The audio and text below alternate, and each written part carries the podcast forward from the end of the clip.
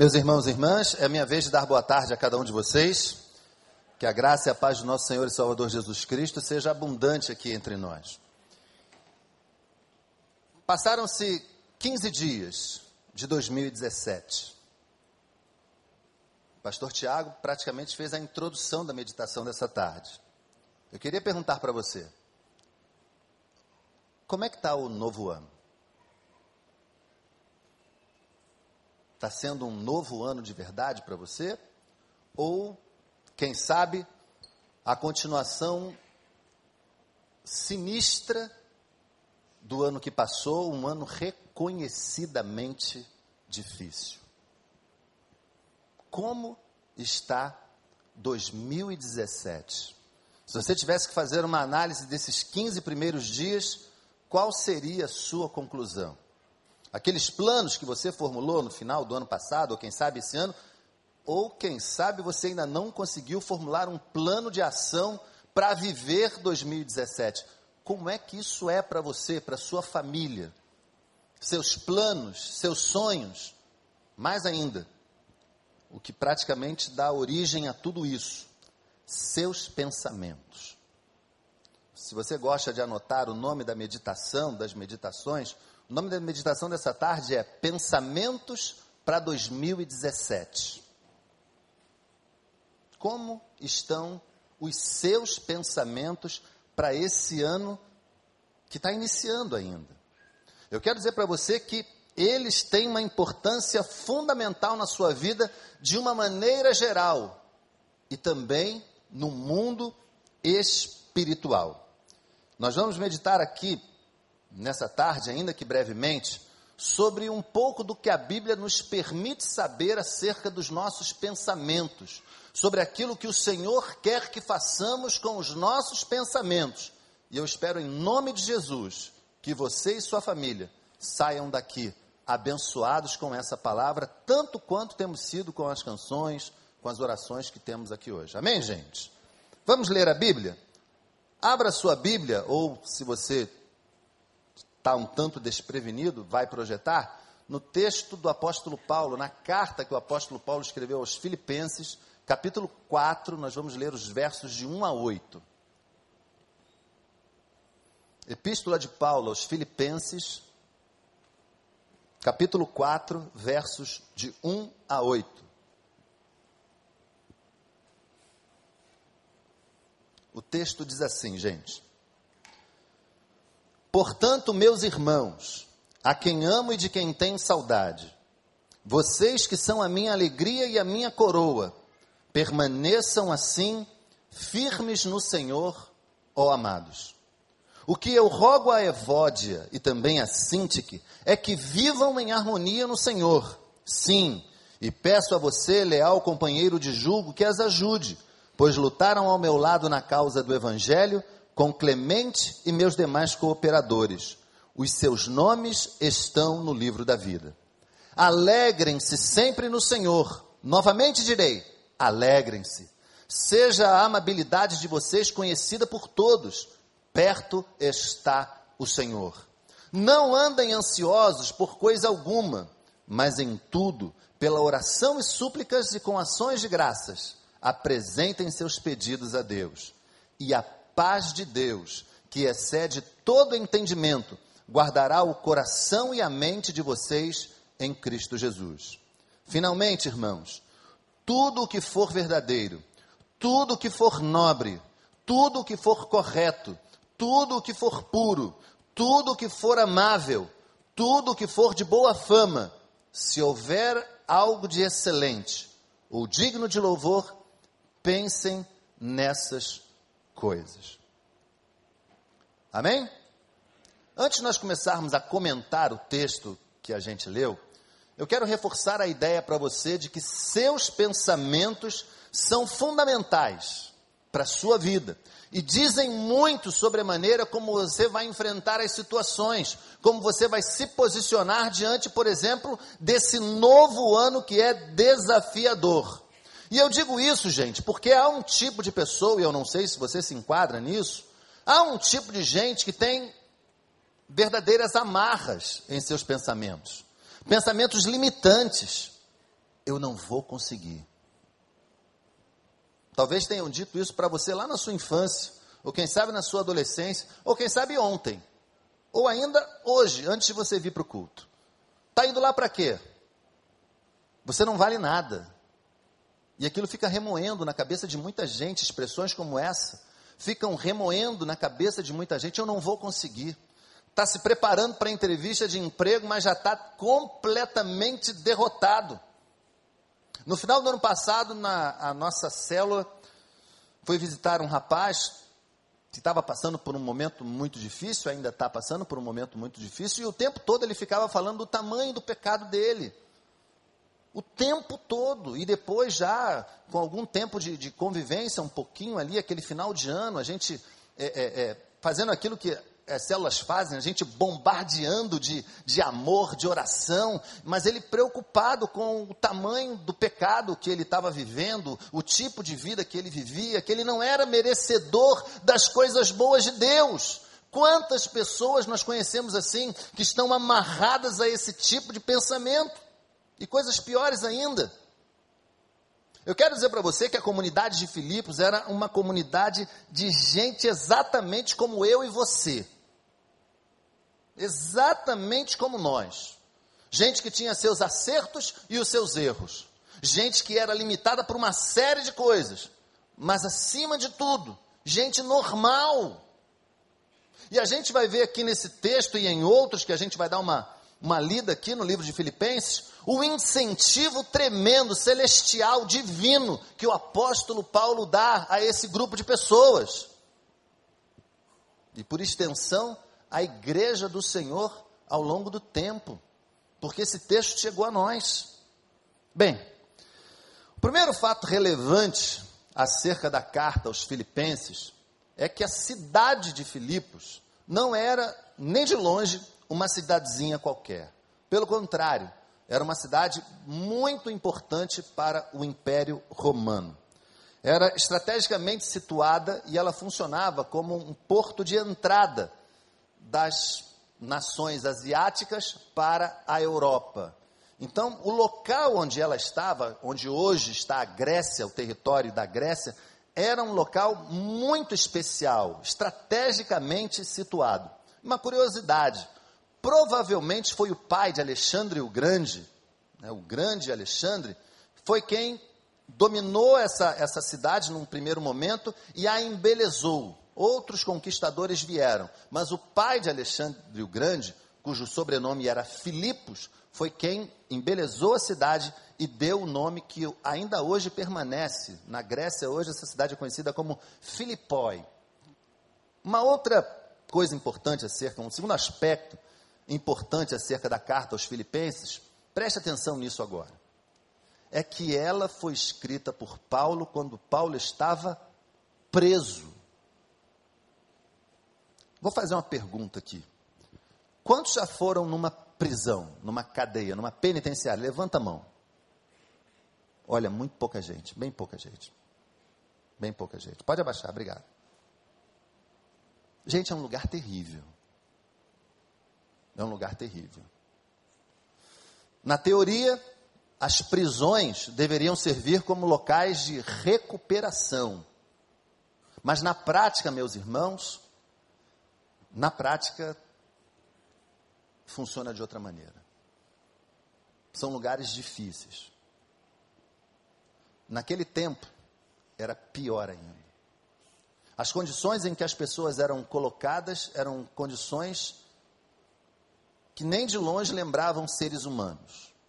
Eram masmorras, eram níveis de prisão, onde as pessoas em alguns momentos eram obrigadas a fazer as suas necessidades fisiológicas e elas caíam nas pessoas que estavam embaixo.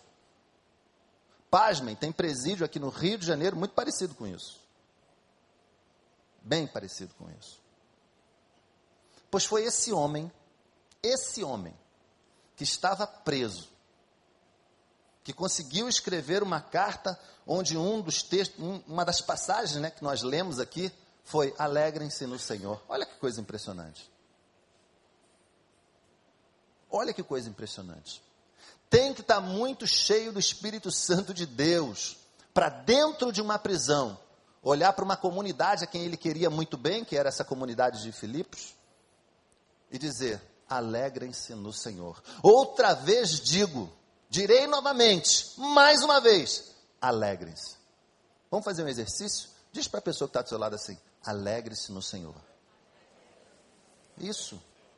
Olha, não tem motivo melhor para a gente se alegrar do que o Senhor. Gente, e é desse jeito que Paulo vai escrever esta carta, como escreveu também Efésios, Colossenses e Filemão, também na prisão, dizendo para a gente qual era o jeito certo de ser cristão, dizendo para a gente qual era a maneira certa de conviver.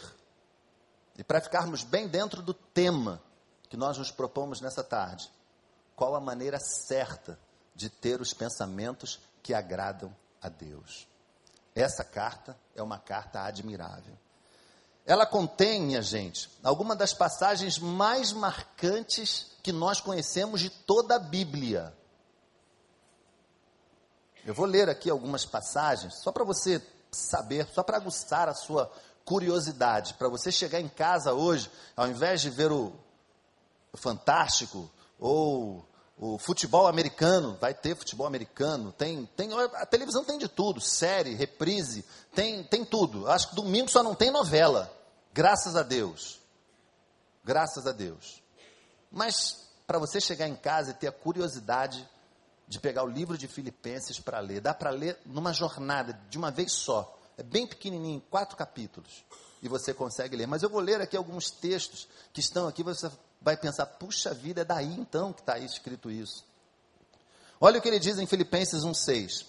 Eu estou convencido que aquele que começou a boa obra em vocês vai completá-la até o dia de Jesus Cristo. A gente fala isso em orações, ou não é verdade? A gente escuta e fala amém, vibra. Pois é, Paulo escreveu aos Filipenses. Também aos Filipenses, no capítulo, no, no, ainda no capítulo 1, versos 20 e 21 eu aguardo ansiosamente e espero que em nada serei envergonhado. Ao contrário, com toda a determinação de sempre, também agora Cristo será engrandecido em meu corpo, quer pela vida, quer pela morte. E aí vem uma frase tremenda, gente. Porque para mim, o viver é Cristo e o morrer é lucro. Amém, gente? Esse camarada estava preso quando escreveu isso. Ele vai falar ainda no capítulo 2 de Filipenses. Por isso Deus o exaltou à mais alta posição e lhe deu o um nome que está acima de todo nome, para que ao nome de Jesus se dobre todo o joelho nos céus, na terra e debaixo da terra, e toda língua confesse que Jesus Cristo é o Senhor, para quê, gente? Para a glória de Deus Pai. Filipenses. Escreveu ainda, talvez um dos textos mais conhecidos de toda a Bíblia, Filipenses 4:13. Posso todas as coisas mais forte, gente, vamos lá? Posso todas as coisas Paulo aos Filipenses. Podia tudo no Senhor, estava preso. A gente às vezes enfrenta um determinado nível de dificuldade na nossa vida e a gente se prostra, é ou não é verdade? A gente meio que se sente derrotado demais, incapaz demais. Saia daqui nessa tarde, sabendo que um homem que esteve preso, mas que tinha sua vida fundamentada no Senhor, enfrentou tudo isso e nos transmitiu uma mensagem que permanece até hoje. Posso todas as coisas naquele que me fortalece. Essa carta é ou não é especial, gente? Bom, Voltando ao capítulo 4, acerca do texto que lemos, eu quero destacar quatro pontos, rapidamente, para que a gente medite sobre eles e os tenha em nossos pensamentos nesse ano de 2017. O primeiro deles está logo no versículo 1, onde ele diz: permaneçam firmes no Senhor. Eu não vou perguntar para você se você fez plano para 2017. É bem provável que você tenha feito.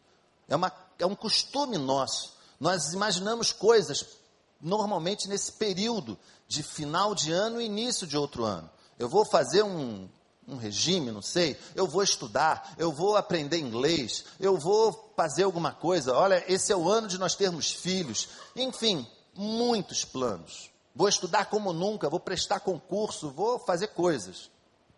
Mas vocês já repararam que o ano às vezes passa e muita gente, mas muita gente mesmo não consegue sequer chegar perto desses planos, desses sonhos? Como a gente deixa isso para lá? Você quer saber por que, que isso acontece, gente? Eu poderia falar aqui sobre determinação, eu poderia falar aqui sobre esforço, força de vontade. Há livros no campo da psicologia aplicada falando sobre a força, sobre o poder da força de vontade, mas eu não vou falar nada disso, não, me desculpem. Muito desse nosso não chegar lá vem na minha vida, na sua vida, porque nós não estamos firmados no Senhor. Isso faz com que os nossos planos e os nossos sonhos, muitas vezes, também não sejam planos ou sonhos do Senhor para a nossa vida. Podem ser coisas que você imagina serem boas, podem ser planos que você formulou por algum motivo, mas não são aqueles planos de Deus para você, e aí não vem. Você é capaz, é inteligente, é esforçado e a coisa não chega, não acontece. Porque Deus não quer que aconteça. Ele é soberano, amém, gente? É preciso que a gente esteja firmado no Senhor. O seu pensamento, a expressão que o pastor Miquel usou aqui há minutos atrás, ele tem que estar conectado com o Senhor. O tempo todo, toda hora. Acordou, conecta. Senhor, que eu viva hoje o dia que o Senhor tem para mim, que eu faça aquilo que o Senhor quer que eu faça. Repito, você pode ser excelente, ser uma pessoa muito boa, mas não confia no seu próprio eu, confia em Deus, e você vai chegar lá. Paulo vai escrever aos Coríntios, no capítulo 10, segundo aos Coríntios 10, a partir do verso 3, olha o que ele diz, gente. Pois, embora vivamos como homens, não lutamos segundo os padrões humanos. As armas com as quais lutamos não são humanas, ao contrário, elas são poderosas em Deus para destruir fortalezas. Destruímos argumentos e toda pretensão que se levanta contra o conhecimento de Deus. E agora? Levamos cativo todo pensamento para torná-lo obediente a Cristo. A recomendação dele aos coríntios era: todo o seu pensamento precisa ser levado cativo à vontade de Deus. Significa que a vontade de Deus deve prevalecer sobre a sua vontade. Quer prevalecer em 2017?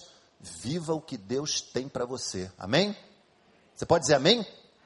Viva o que Deus tem para você. Talvez o seu professor tenha dado um mega conselho profissional para você. Olha, você deve investir nisso porque você tem jeito para isso. Pergunte ao Senhor se é isso mesmo. Veja o que Deus quer que você faça com o seu talento, com a sua vontade, com a sua genialidade. Deus fez você e você é obra-prima da criação. O manual, o seu manual está com Ele. Deus sabe minúcias a seu respeito, detalhes a seu respeito, que nem você, nem seu professor, seu coach, o que for, não sabem. Então, se Deus mandar você ir numa direção, o meu conselho é: vá. Se Deus disser para você esperar, espere. Se Deus mandar você enxugar gelo, enxuga o gelo. Porque algo maravilhoso da parte dele está para acontecer. Amém, gente? Por isso, uma outra boa pergunta: quem é que está no controle da sua mente? Quem controla seus pensamentos? A Bíblia pede para que você os leve cativos ao Senhor. Tem feito isso? Porque 2017, gente, será um ano de lutas, de desafios. E nós precisamos reunir todos os recursos que nós podemos. E o melhor deles, o maior, o mais poderoso de todos está à nossa disposição: o poder de Deus mas é preciso fazer o que Ele quer que você faça. Amém? Uma segunda recomendação que o apóstolo faz aqui nesse texto está no verso 4. Nós já destacamos um pouco aqui essa expressão. Ele diz: Alegrem-se sempre no Senhor. Novamente direi: alegrem-se. É, é preciso ter muito cuidado, muita cautela com a expressão alegria. Muito cuidado. Algumas pessoas pensam que alegria é aquilo que invariavelmente sentem, experimentam, quando vão, por exemplo, a um show de teatro de comédia. E aparece lá um comediante e, ó, oh, aquele cara é um piadista. Ou então é o seu gênio, o seu jeito é de uma pessoa extrovertida, brinca com tudo. Olha, há traços de alegria aí. É verdade, não posso dizer que não há. Mas eu quero dizer para você que teme a Deus, para você que já teve uma experiência com o Senhor, que a fonte da sua alegria é Deus. A fonte da verdadeira alegria é Deus. Pastor, você está dizendo isso por quê? Porque está na Bíblia. O salmista, no verso 43, versículo 4, diz assim: Então eu irei ao altar de Deus, de Deus, a fonte da minha plena alegria. Vamos repetir essa expressão? Deus, a fonte da minha plena alegria. Vamos lá? Deus, a fonte da minha plena alegria. Gente, muda tudo quando isso é uma verdade nos nossos corações. Muda tudo. A gente não precisa de um piadista, a gente não precisa daquele gift animado que vem, daquele gif animado que vem no WhatsApp, no Facebook, a gente não precisa de bobos da corte ao nosso redor. Não. Quando a nossa alegria está no Senhor, quando, a, quando Deus é a fonte da nossa plena, maior e total alegria, você pode estar encarcerado, como Paulo, que isso vai ser uma verdade para você. Você pode estar enfrentando a maior dor, a maior luta, a maior provação, que você vai acordar com a alegria do Senhor perto de você, no seu coração enchendo a sua vida de esperança, enchendo a sua vida de ânimo, porque a fonte da nossa plena alegria é o Senhor. Deus é a fonte da nossa plena alegria. E tem uma coisa aqui importante também. Se vem de Deus e vem, é para sempre. Sabe o que, que vai ter no céu quando chegarmos lá, gente? alegria. Você pode dar um glória a Deus? É isso mesmo, é verdade. Deus é a fonte da verdadeira alegria. Sabe o que vai ter no céu quando a gente chegar lá? Eu não, olha, eu não sei se a gente vai ficar cantando. Se depender da Ana, a gente vai ficar cantando, a Miquéias, nem a turma do louvor. Não, pastor, que isso? Vai ter louvor? Que tenha louvor. Vai ter louvor. Mas vai ter muita alegria também. Porque Deus está lá e ele jorra, transborda alegria. Sabe por quê? Porque ele é a fonte da verdadeira alegria. Se é de Deus e é mesmo, sabe o que, que acontece? Não gasta. Pode ficar alegre o dia todo, o tempo todo, até, como diz o pastor Tiago hoje de manhã, pastor Tiago, até chegar a hora da morte. Porque não gasta, é de Deus. E Deus tem alegria para todos nós aqui nessa, nessa tarde, amém, gente? Para mim, para você, para aquele seu parente, para aquele que está lá no leito do hospital, naquele momento terrível. Chega para ele, vai visitá-lo, vai visitá-la e diz para ela, diz para ele, que Deus é a fonte da alegria dele. O remédio pode não estar tá fazendo muito efeito. A dor pode estar tá sendo grande demais. Mas a verdadeira alegria do ser humano, ninguém pode tirar. Amém, gente? Um terceiro ponto, muito importante também, que está por aqui nesse texto, é o versículo 6. Ele diz assim: apresentem seus pedidos a Deus. Deixa eu dizer uma coisa aqui que vai fazer toda a diferença no seu ano de 2017. 2017 precisa ser um ano de oração. Você pode dizer amém? 2017 precisa ser um ano de oração. 2017 precisa ser um ano de intercessão. De você com Deus, do seu relacionamento com Deus ser multiplicado por muitas vezes. A última vez que eu estive aqui nesse púlpito, eu confessei uma coisa, e, é algo que eu tenho ainda me debatido, porque eu não sei quando é que eu vou conseguir fazer, mas eu, esse é o meu pensamento para a minha vida. O bispo Joshua me, me impactou, eu sempre compartilho isso com o pastor Tiago, lá em casa, enfim. Meus irmãos, porque aquele homem veio aqui e falou com uma naturalidade absurda sobre orar sete horas seguidas, oito, doze horas. Para vocês terem uma ideia, quando nós trouxemos essa palavra na nossa célula, teve um irmão extremamente sincero, não foi por maldade não. Aí ele falou, pastor, eu não consigo entender isso não, porque em 15 minutos eu já falei tudo que eu tinha que falar para Deus. Agora, seja sincero, às vezes não é assim com você também? Que, aliás, 15 minutos eu já acho que tem gente que pensa que já é demais, não é? 15 minutos orando para 5, eu já falei demais. Eu já estou repetindo o que eu falei. Aquele homem de Deus veio aqui e fala que ora sete horas. Mantém comunhão com Deus lá em momentos devocionais de intercessão pela nação de 12 horas. E eu falei, Senhor, eu sou muito pequeno. Como eu preciso melhorar? E eu quero dizer para você, gente, você, meu irmão, minha irmã, você que está assistindo a gente pela internet, crie um objetivo na sua vida. Comece a partir de 2017 a orar mais, a buscar mais a face do Senhor. Gaste tempo na presença do Senhor. Eu tenho dito para algumas pessoas na nossa classe ali às 18 horas, que tem uma, tem uma, uma coisa que foi criada, uma regra que foi criada. Eu não sei por que isso foi criado, até sei, porque o mundo hoje é tão rápido, né? Então a gente tem tão pouco tempo para fazer as coisas.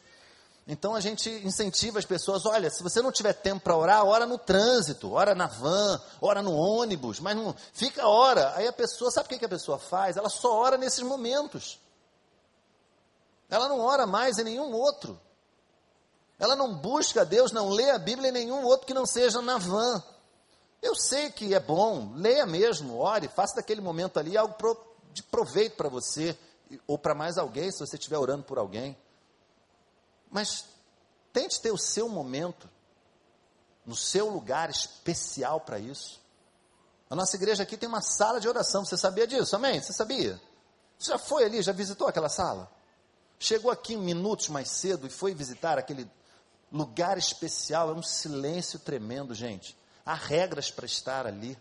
Você tem que entrar ali e orar. Busca ali um espaço na sua casa, no seu quintal. Mas não abra mão de orar. Não abra mão de pedir ao Senhor esses momentos. Muitos homens de Deus já vieram a esse púlpito aqui, mulheres de Deus, frequentemente vêm aqui falar sobre a importância da oração. Eu quero destacar uma coisa, sabe, que, que, que o apóstolo Paulo fala que é a consequência da oração. O apóstolo Paulo diz que quando a gente faz isso, quando a gente apresenta os nossos pedidos, as nossas súplicas a Deus, o que acontece é tão tremendo, gente, que é inexplicável. Ele diz: a paz de Deus, que excede todo o entendimento, guardará os nossos corações e mentes em Cristo Jesus. Coloquem-se diante do Senhor, e a paz do Senhor vai guardar o seu coração e os seus pensamentos. Orem, e a paz de Deus vai guardar os seus corações e os seus pensamentos. Quando a gente estava, quando eu estava estudando para essa meditação, uma coisa que me chamou a atenção é esse guardará. Essa era uma expressão à época usada pelos militares quando a sentinela montava a guarda para tomar conta de um determinado lugar. É essa expressão que o apóstolo Paulo usa. Então, em outras linhas, significaria dizer o seguinte: orem, apresentem a Deus os seus pedidos, e a paz de Deus montará guarda e protegerá o seu coração. contra toda ansiedade. Amém, gente? Demais, é ou não é? Já pensou a paz de Deus protegendo você, protegendo a sua mente, o seu coração, os seus pensamentos? Mas tem que orar. Não basta saber na teoria. A gente tem que praticar mesmo, viver, tentar experimentar isso. Comece em algum momento, comece com um pouquinho de tempo. Eu sei que é difícil. Comece com um pouquinho de tempo. Depois tente um pouquinho mais, até que isso se torne um hábito abençoado na sua vida. E isso, gente, vai fazer toda a diferença entre uma vida abençoada, saudável e dependente do Senhor e uma vida atormentada. Busca o Senhor. Eu tenho certeza de que Ele pode e vai abençoar a sua vida. Amém? O quarto e último ponto é também um pouquinho mais demorado. É o versículo 8. Olha o que diz esse texto. Finalmente, irmãos, tudo que for verdadeiro, tudo que for nobre, tudo que for correto, tudo que for puro, tudo que for amável, tudo que for de boa fama, se houver algo de excelente ou digno de louvor, pensem nessas coisas. Eu tenho certeza absoluta de que o apóstolo Paulo sabia que os pensamentos eram algo extremamente sério para a gente. Para nós hoje, nossos pensamentos continuam sendo extremamente importantes. E ele pede aos filipenses que enchessem a cabeça de coisas boas, de bons pensamentos. É isso que ele está falando aqui. Paulo não conhecia os estudos da psicologia, da neurociência mas ele sabia que pessoas que enchessem o seu pensamento de coisas boas praticariam coisas boas. Amém, gente? Hoje, como é que funciona? Como é que uh, a ciência explica? Preste atenção. A ciência diz que nós nos vemos diante de uma situação. Diante dessa situação, ocorre um processo chamado de percepção. Ou seja, você se dá conta do que está acontecendo. Você chega numa determinada coisa, num lugar, por exemplo, e se dá conta daquele lugar, não é? Por exemplo, homens, quando chegam num restaurante, você já parou para pensar que você quase nunca fica com as costas para a porta? Ser homem. É quase que um instinto natural seu. E que você chega num ambiente, você fica procurando as saídas desse lugar. Já reparou como é que você, homem, chega e fica procurando? A mulher é diferente. A mulher é diferente. A mulher é capaz de detectar uma outra mulher perua a dois quilômetros de distância. É ou não é verdade, mulheres?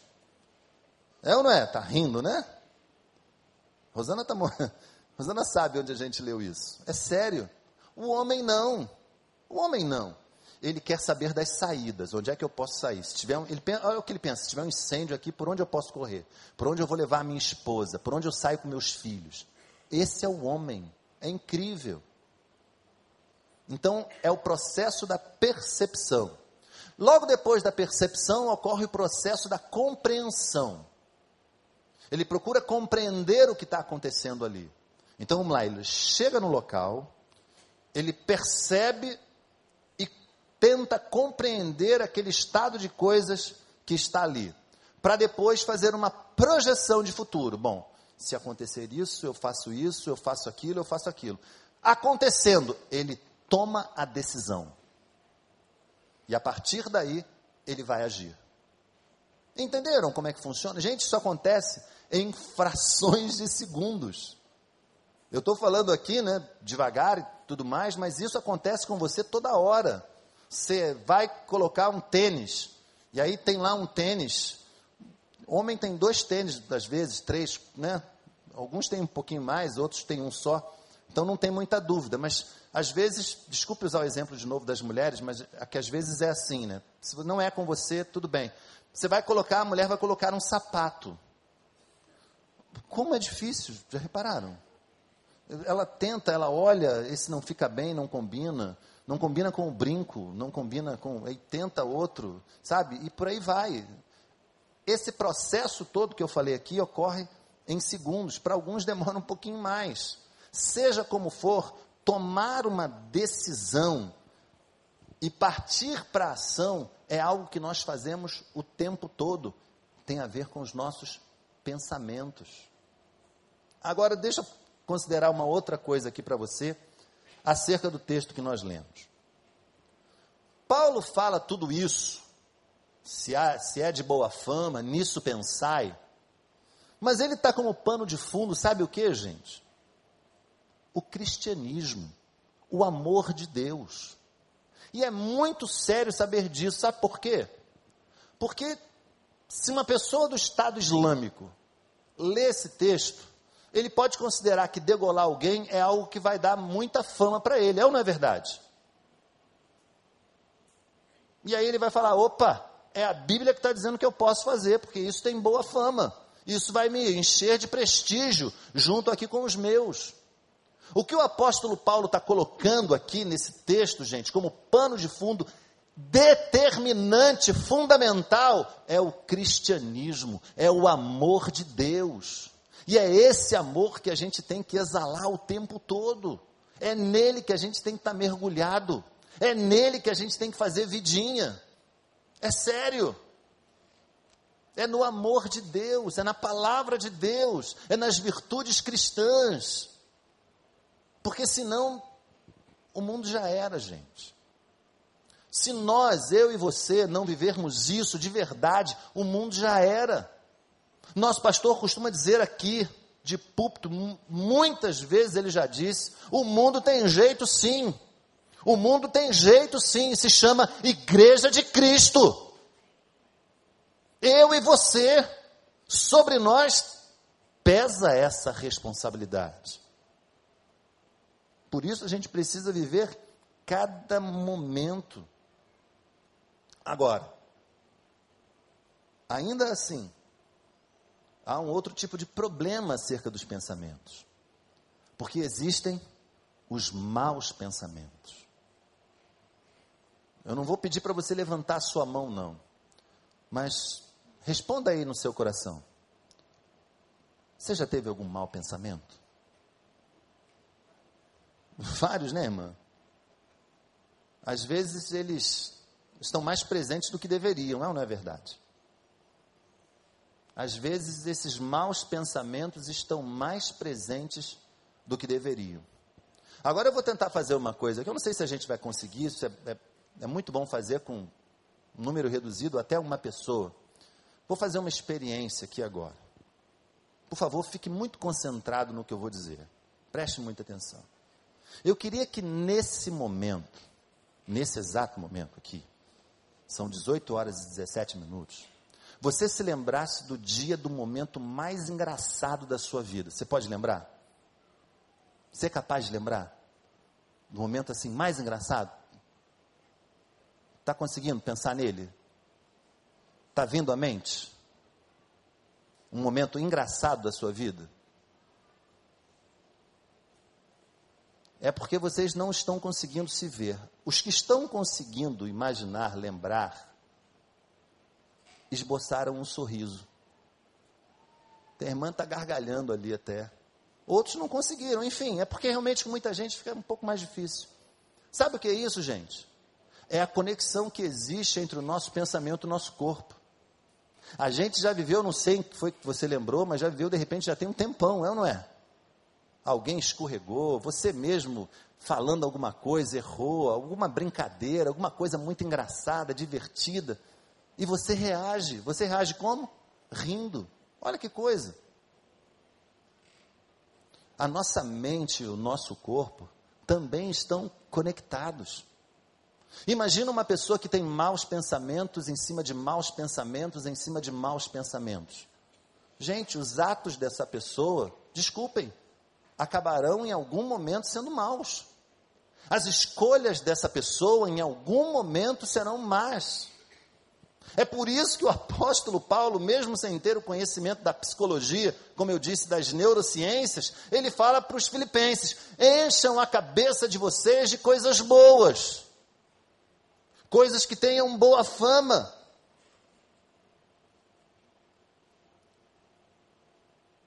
A nova tradução da linguagem de hoje vai trazer um texto de Provérbios 4, 23, da seguinte maneira: Tenha cuidado com o que você pensa, pois a sua vida é dirigida pelos seus pensamentos. Paulo escreveu uma sequência muito importante para os filipenses, que permanece até os nossos dias. Verdade, nobreza, correção, pureza, amor e boa fama. Se há algum louvor, nisso pensai. Eu tenho certeza absoluta de que você que entrou aqui nessa tarde quer viver um ano de 2017 da melhor maneira possível. Eu tenho certeza que você entrou aqui querendo que 2017 seja muito melhor na sua vida pessoal, para a sua família, para os seus objetivos. E isso passa, gente, por uma mudança dos nossos pensamentos. Passa por uma mudança radical. A verdade em oposição à mentira. A nobreza em oposição ao que é vil. A correção em oposição a tudo que tem de errado ao nosso redor e que eventualmente nos contagia. É dessa maneira que o apóstolo quer que nós vivamos. Puros, num mundo de tanto pecado. Cheios de amor transbordante, num mundo de tanta indiferença e ódio. E aí, quem sabe, os seus planos, os seus sonhos, podem finalmente encontrar um bom termo no Senhor. Aí, quem sabe, você pode chegar ao final desse ano que se inicia, experimentar algo diferente e saber que o Senhor o abençoou, que o Senhor esteve com você, tocou a sua mente, transformou as suas atitudes e fez de você um homem, uma mulher abençoado. Amém, gente? Há uma canção que eu tenho certeza que você conhece. Os sonhos de Deus. Sonhos que o Senhor coloca no nosso coração, para que a gente possa vivê-los. Nós vamos cantar a primeira vez essa canção, e logo depois, eu vou fazer aqui uma oração. Quero convidar alguns de vocês para orarem junto comigo. Vamos louvar os sonhos de Deus? Se tentaram matar os teus sonhos, sufocando o teu coração, se lançaram você numa cova e ferido perdeu a visão matar os teus sonhos, sufocando o teu coração, se lançaram você numa cova e ferido perdeu a visão.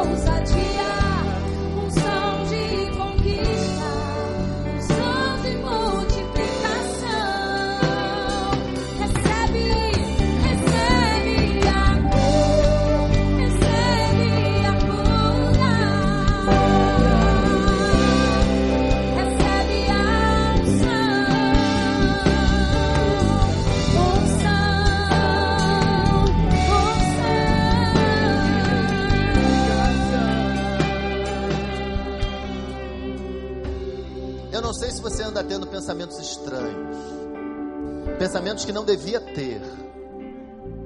Você tá, às vezes está no auge de um bom momento e esses pensamentos incompreensíveis, maus mesmo, vêm à tona. Eu quero orar por você, para que o Senhor conserte isso de uma vez por todas. Quero orar também por você, que tem aqueles pensamentos que andam perseguindo você há anos, aqueles que eu falei no início da meditação. Não vou conseguir, não sou capaz, eu sou muito pecador. Esse tipo de vida não dá para mim, eu não vou conseguir um bom emprego porque não dá, eu não estudei o suficiente. Quero orar para Deus tirar isso do seu coração. Mas quero orar também por você, que ainda não conseguiu formular um plano para 2017. Para você que ainda está em dúvida sobre o que vai fazer, qual a orientação que você precisa para trilhar um ano diferente daquele que passou. Eu queria que você ficasse de pé nesse momento, no seu lugar mesmo. Você que quer mudar seus pensamentos. Você que quer novos pensamentos para você, graças a Deus. Você que quer um outro tipo de vida vindo da parte de Deus, não da parte dos mensageiros, dos pregadores, dos pregadores da televisão, mas da parte de Deus para você. Com correção, pureza, honra, boa fama, amor, virtudes cristãs para a sua vida e para a vida da sua família. Se é isso que você deseja, fica de pé e a gente vai orar. Graças a Deus. E que Deus ajude você. Vamos orar. Feche seus olhos. Deus de amor e Pai querido.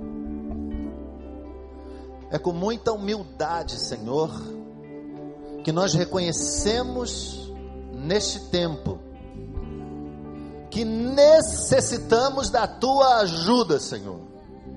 É com muita humildade que nós necessitamos do teu agir em nossa mente e em nosso coração. Ó oh Deus, a tua palavra diz que se nós levarmos a ti os nossos pedidos, a tua paz guardará a nossa mente e o nosso coração. Ó oh Deus, age dessa maneira, como está dito na tua palavra agora, Senhor que teu povo sinta de maneira inconfundível, Senhor, a tua proteção, Pai, a tua direção que novos pensamentos comecem a brotar, ó Deus, no coração e na mente dos teus filhos, que novos pensamentos vindos da tua parte, Senhor Deus, vindas do teu coração, vindas do teu Espírito Santo, Senhor Deus, comecem a jorrar em nossas vidas e nos contagiem de tal maneira que possamos agir conforme o teu querer, ó Deus. Se alguém aqui, ó Deus, que precisa de libertação de pensamentos, ó Deus, de morte, libertação de pensamentos de fracasso. Derrama a unção do teu Espírito Santo sobre estas vidas, Senhor, e que saiam daqui libertos pelo teu poder, ó Deus. Não permita, Pai, de maneira alguma, que saiamos daqui ainda com um sentido de frustração em nossa mente de algo inalcançado, algo incompleto, mas vem, ó Deus, completar o incompleto que existe em nós. Vem trabalhar em nossa vida, Pai. Vem trabalhar em nossa mente. Dá, Senhor Deus, que o teu próprio Espírito preencha, Senhor Deus, os pensamentos dos teus filhos para este ano e dá um ano segundo os teus propósitos, ó Deus. Mas, sobretudo, Pai, que saibamos distinguir a diferença daquilo que vem de ti, daquilo que não vem de ti. Derrama um espírito de discernimento sobre o teu povo, sobre a tua igreja, Pai, para que a gente não tenha nunca mais dúvidas. E traz, traz por teu seio os teus sonhos, porque é eles que queremos viver, são eles que nós queremos, ó Deus, são os teus sonhos, os teus planos, os teus pensamentos. Oramos, Senhor, agradecidos e certos de que o Senhor nos ouve, porque fazemos esta oração no nome poderoso do Senhor Jesus. E todo o povo de Deus diz: Vamos lá?